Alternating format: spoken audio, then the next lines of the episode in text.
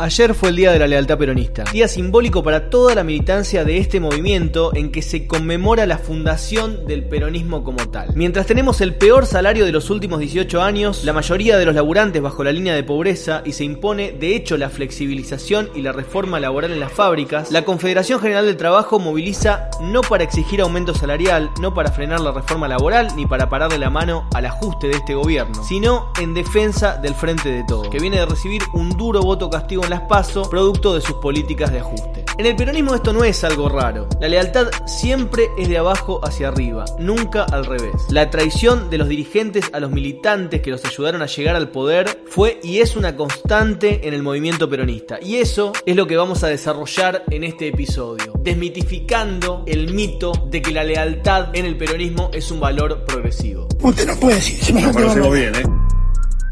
Bienvenidos a un nuevo episodio de La Chispa, un podcast de Izquierda Web. Búscanos y suscríbete en Spotify, donde aparecemos como La Chispa, un podcast de Izquierda Web, y en YouTube y el resto de las redes de Izquierda Web. Ahí vas a encontrar todos los capítulos de este podcast para que puedas maratonear y ponerte al día con todo nuestro contenido. Y ahora sí, vamos a la máquina del tiempo. El 17 de octubre de 1945 hubo una inmensa movilización para liberar a Juan Domingo Perón, encerrado por el mismo gobierno del cual había sido parte como vicepresidente y secretario de Previsión Social. La burguesía nacional y la embajada yanqui no estaban de acuerdo con la orientación de Perón que consistía en otorgar ciertas concesiones a los trabajadores con el objetivo de, citando palabras del propio Perón, abolir la lucha de clases. Se ha dicho, señores, que soy un enemigo de los capitales. Y si ustedes observan lo que les acabo de decir, no encontrarán ningún defensor, diríamos, más decidido que yo, porque sé que la defensa de los intereses de los hombres de negocios, de los industriales, de los comerciantes, es la defensa del mismo Estado. Estas son palabras de Perón en un discurso en la Bolsa de Comercio frente a grandes empresarios. Perón sostenía que para que los obreros no abrazaran las ideas revolucionarias del marxismo, debían recibir algunas dádivas de los de arriba. Eso sí, sin afectar en lo más mínimo la estructura de explotación capitalista ni el lugar subordinado de los trabajadores en la sociedad. Con esta orientación, el peronismo disciplinó a los trabajadores y sectores populares para que nunca quieran ir más allá de algún reclamo puntual dentro del propio sistema capitalista. Para realizarlo tuvo que estatizar el movimiento obrero desplazando a todos los dirigentes que tenían algún atisbo de independencia de clase, que no se querían disciplinar 100% a un movimiento que defendía al sistema. De esa manera comenzó la historia de traiciones del peronismo que llega hasta hoy en día. Uy, no lo puedo creer. Perón representa el intento de una parte de la burguesía y su personal político de frenar el avance del comunismo que se expandía en todo el mundo y en Argentina se venía expresando en importantes crecimientos de los movimientos de lucha, de las huelgas y manifestaciones obreras. Proceso que desde principios de siglo encadenó en la formación de un gran movimiento socialista y anarquista en el movimiento obrero argentino. Perón buscó dar concesiones a los trabajadores como contraprestación de que los dirigentes sindicales sean integrados a su movimiento, bajo su influencia con el fin de terminar con las ideas del marxismo en las filas obreras. Por eso Perón habla de abolir la lucha de clases, refiriéndose a un concepto del propio Carlos Marx. Según la teoría de Marx, la burguesía y el proletariado representan clases antagónicas, clases que no pueden conciliarse porque una vive de la explotación del trabajo de la otra. Por lo tanto, para cumplir sus objetivos, para avanzar en sus reivindicaciones, los trabajadores deben organizarse de manera independiente de los capitalistas para enfrentarlos y eventualmente superarlos y constituir un gobierno de los propios trabajadores. Dando concesiones a los trabajadores, Perón buscaba atenuar la lucha del proletariado y disciplinarlos bajo un movimiento que seguía manteniendo la explotación y defendiendo los intereses de la clase capitalista. La traición original.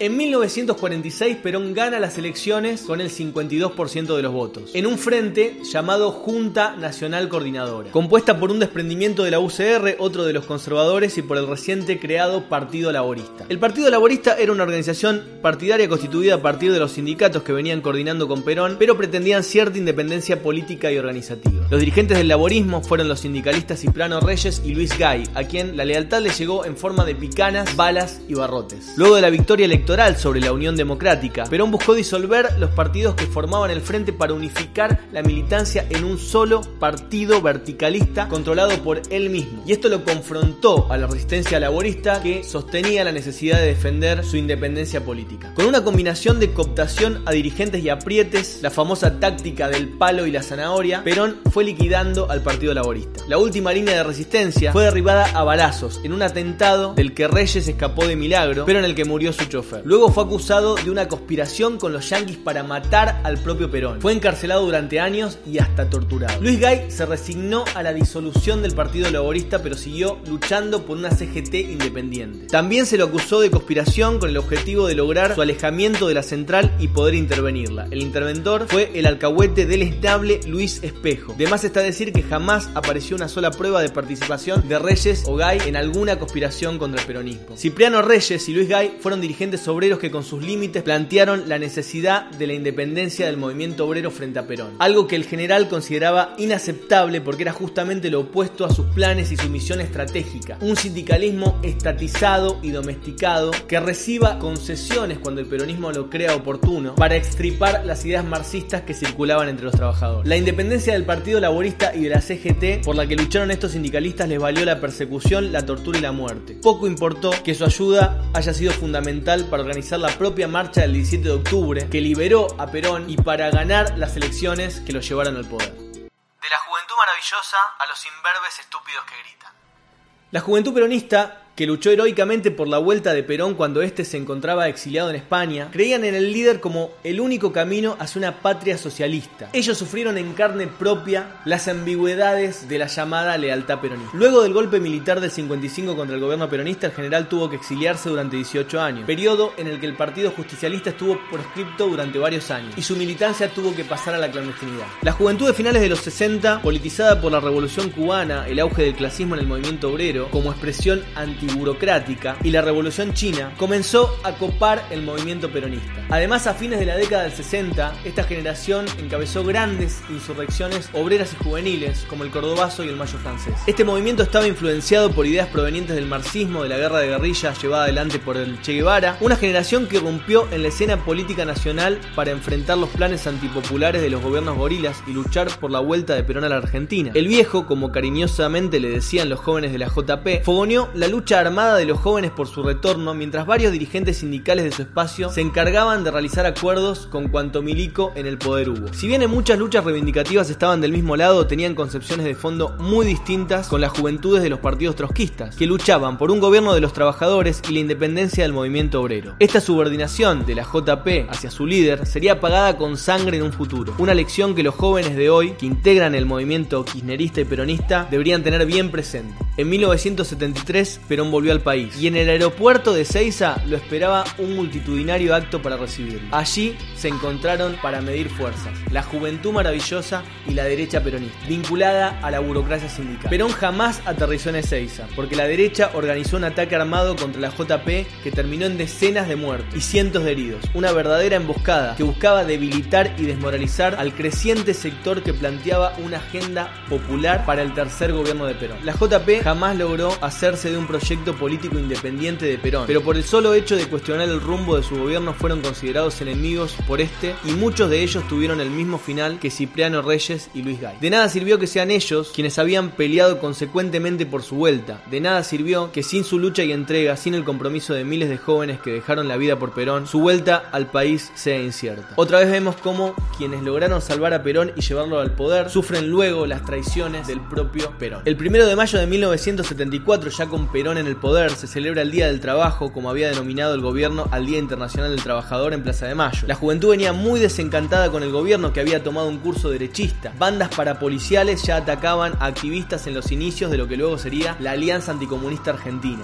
más conocida como AAA. Bajo la excusa de un supuesto pacto social, se congelaron los salarios de los trabajadores mientras los empresarios aumentaban los precios y los puestos del gobierno eran ocupados por personajes nefastos, algunos inclusive directamente fascistas. La JP pretendía mostrar disconformidad con su líder sobre el camino que se estaba tomando y en el acto entonaron cantos como ¿Qué pasa? ¿Qué pasa general? que está lleno de gorilas el gobierno popular. Las multitudes coreaban en el medio del discurso de Perón que se mostraba cada vez más enfurecido. Hay imberbes que quieren tener más mérito que los que han luchado por 20 años sentenció el general en defensa del sindicalismo burocrático y el sector izquierdo de la plaza se retiró. La JP había tenido bastantes dosis de lealtad peronista por un día. El general entornizaba a los sindicalistas traidores, colaboracionistas con los militares y condenaba a quienes lealmente habían luchado por la vuelta de Perón, lo que consideraban importante para seguir avanzando en las conquistas de los trabajadores. Pero la vuelta de Perón, lejos de abrir el camino a la patria socialista, trajo consigo la creación de la AAA y la reafirmación del rumbo derechista del gobierno. López Rega e Isabelita fueron los encargados de perseguir y asesinar a muchos de aquella juventud maravillosa luego de la muerte del general. En el peronismo siempre se dice que lo que se constituye es un movimiento de alas anchas, que incluye sectores de derecha y sectores de izquierda. Pero hasta el día de hoy siempre hay una de las alas que pesa más. Evidentemente es la derecha, lo que compromete todo el trayecto del vuelo del movimiento algo sobre lo cual los jóvenes militantes de hoy en día deberían reflexionar. La JP pretendía mostrar disconformidad con su líder sobre el camino que estaba tomando el gobierno. Traiciones en la historia del peronismo hubo muchas y sigue habiendo hoy en día. Menem hablaba de salariazo y multiplicó la desocupación. Alberto hablaba de la vuelta a la vida que queremos y tiene la mitad del país sumido en la pobreza. Y los ejemplos podrían seguir y seguir. Pero del otro lado, el antiperonismo, ayer organizado en la Unión Democrática pro-yanqui, luego en militares que protagonizaron sangrientas dictaduras en contra del pueblo y ahora en el macrismo no son ninguna salida. Para que seamos obedientes y leales, el peronismo plantea que hay que aflojarnos un poquito la correa y darnos algunas migajas que caen del banquete de los de arriba. Para los gorilas, esto envalentona a la clase trabajadora e impulsa a ir por más derecho y empiezan a agitar el fantasma de que se viene el comunismo. Pero en definitiva, ambas estrategias son para mantener el sistema de explotación capitalista. Para Marx, trabajadores y burgueses son clases irreconciliables. Y esto tiene mucho sentido si tenemos en cuenta que una de esas clases vive del trabajo y la explotación de la otra clase. Para el peronismo que habla de conciliación de clases, los trabajadores no pueden pelear por reivindicaciones que cuestionen al sistema capitalista como tal. Es decir, el hecho mismo de que el esfuerzo diario sea parasitado por un grupo de ricos que viven sin trabajar a costa del trabajo de la mayoría de la población. Quienes pretendan transformar la realidad de los trabajadores no van a conseguir nada bueno de un movimiento que exige lealtad a los de abajo hacia los de arriba. Un movimiento de base obrera y popular y de dirección burguesa y capitalista. Los trabajadores, el movimiento feminista y la juventud que pelea por sus derechos tienen que saltarse esta polarización falsa y construir su propio proyecto político.